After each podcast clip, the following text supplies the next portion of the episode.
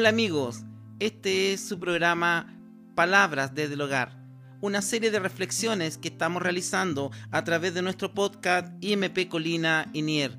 Todos los días lunes les invitamos a que puedan sintonizar esta señal y a través de todas nuestras plataformas digitales. Les invitamos cariñosamente, no se olvide usted, IMP Colina Inier. Quiero compartir en este día una reflexión de la palabra del Señor, la que está ubicada en el libro de Segunda de Crónicas, capítulo 20, versículo 1 al 6. Le doy lectura en el nombre del Señor. Dice así la palabra del Señor. Pasadas estas cosas, aconteció que los hijos de Moab y de Amón, y con ellos otros de los amonitas, vinieron contra Josafat a la guerra. Y acudieron algunos y dieron aviso a Josafat, diciendo, contra ti viene una gran multitud del otro lado del mar y de Siria, y aquí están en Asesón Tamar, que es en Gadi. Entonces él tuvo temor y Josafat humilló su rostro para consultar a Jehová e hizo pregonar ayuno a todo Judá. Y se reunieron los de Judá para pedir socorro a Jehová y también de todas las ciudades de Judá vinieron a pedir ayuda a Jehová. Entonces Josafat se puso en pie en la asamblea de Judá y de Jerusalén en la casa de Jehová y delante del atrio nuevo y dijo, Jehová, Dios de nuestros padres, ¿no eres tú Dios en los cielos y tienes dominio sobre todos los reinos de las naciones? ¿No está en tu mano tal fuerza y poder que no hay quien te resista? Estimados hermanos y amigos que están viendo nuestro programa Palabras eh, desde el hogar, hoy nos encontramos ante un tremendo enemigo microscópico que ha puesto al mundo con la cabeza hacia abajo. Vamos a cumplir casi cuatro meses de esta pandemia que llegó a Chile. Meses complejos y difíciles, con alta tasa de mortalidad en nuestra nación y con una alta tasa también de contagio.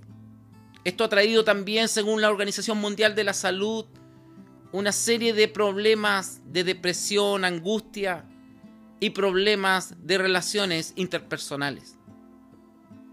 Obviamente, bajo este concepto bíblico y este, esta lectura de la escritura que acabamos de realizar, Dios permite muchas veces las dificultades para llamar al incrédulo al encuentro con el amado Salvador de nuestras vidas y también poder disciplinar y limpiar nuestro negro corazón inclinado al mar. Ante esta enorme amenaza que estamos viviendo en este tiempo, no solamente en nuestro país, sino que en todo el mundo, sin lugar a dudas quiero iniciar esta reflexión citando esta historia bíblica de Josafat, donde dice en el versículo 3 y 4 que Josafat tuvo miedo y se, y se dispuso a buscar al Señor. Y no solamente se dispuso él a buscar al Señor, sino que dice las escrituras que proclamó ayuno a toda Judá y se reunió Judá para buscar ayuda del Señor. Aún de todas las ciudades de Judá vinieron para buscar al Señor. En este momento de la historia judía, el pueblo eh, estaba amenazado por una gran invasión, un gran ejército que venía contra ellos. Los moabitas, los amonitas y los eh, meunitas venían a pelear contra el rey Josafat.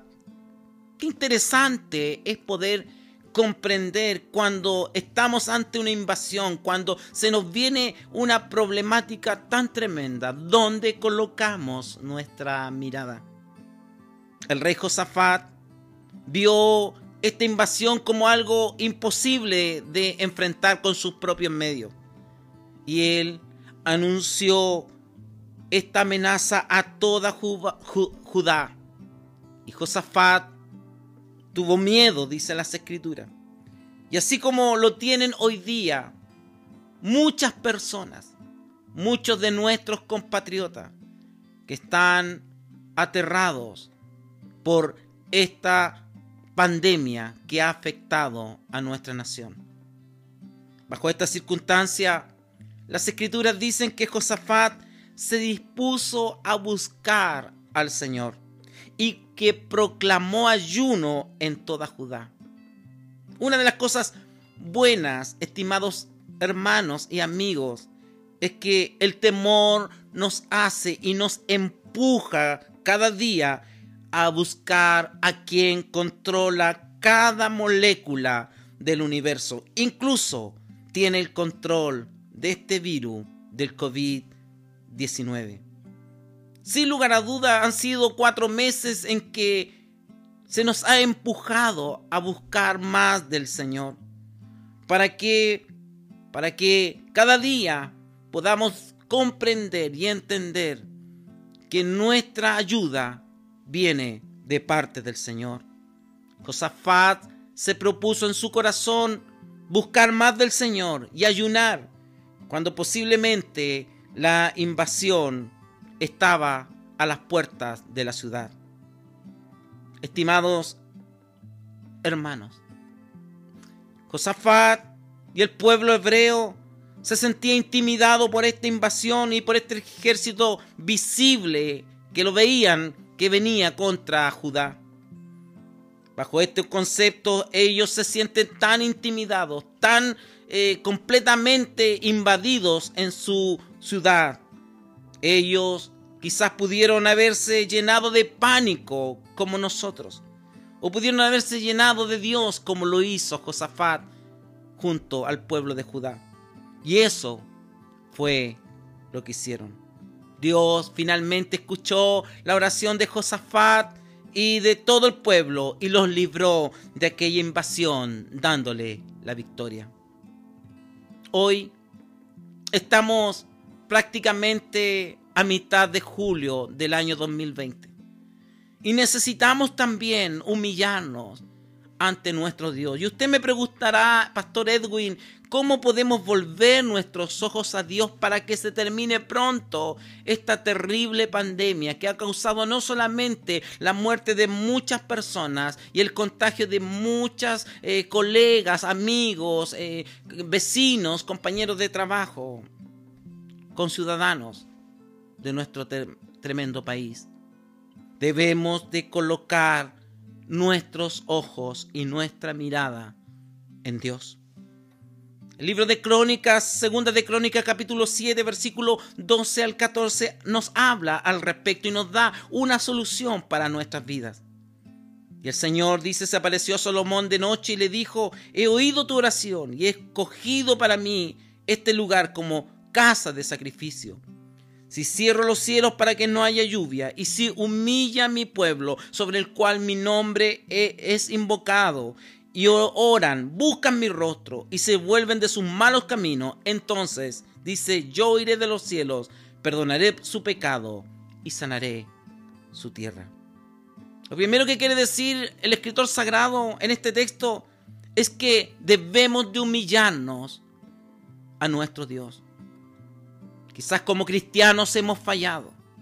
Quizás como eh, pertenecientes a una iglesia, como hijos de Dios, hemos eh, alterado eh, las prioridades y hemos estado tan bendecidos, hemos estado tan prosperados económicamente, que hemos sacado de la primera prioridad a nuestro amado Salvador. Hemos fallado, sin lugar a duda, hemos fallado.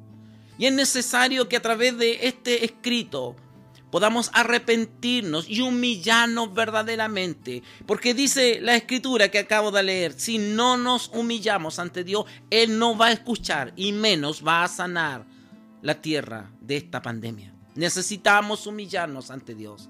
En segundo término, debemos de orar. Proclamó ayuno.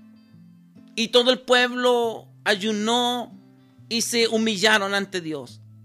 Es necesario que usted y yo oremos, no solamente por nosotros, Debemos de orar por nuestra nación, debemos de orar por el mundo en particular, debemos de orar por nuestras autoridades, debemos de orar por las autoridades de, de, la salud para que Dios le dé gracia y puedan tomar las mejores decisiones. Debemos de orar por nuestros amigos, hermanos, vecinos y colegas que muchas veces se encuentran en los aparatos de la sanidad, de los hospitales en la primera línea para que ellos no se contagien. Debemos de orar por nuestros vecinos, debemos de orar por nuestra economía debemos de orar por nuestro país para que Dios tenga misericordia y nos libre de esto que estamos viviendo, cuatro meses casi de este confinamiento y de esta pandemia.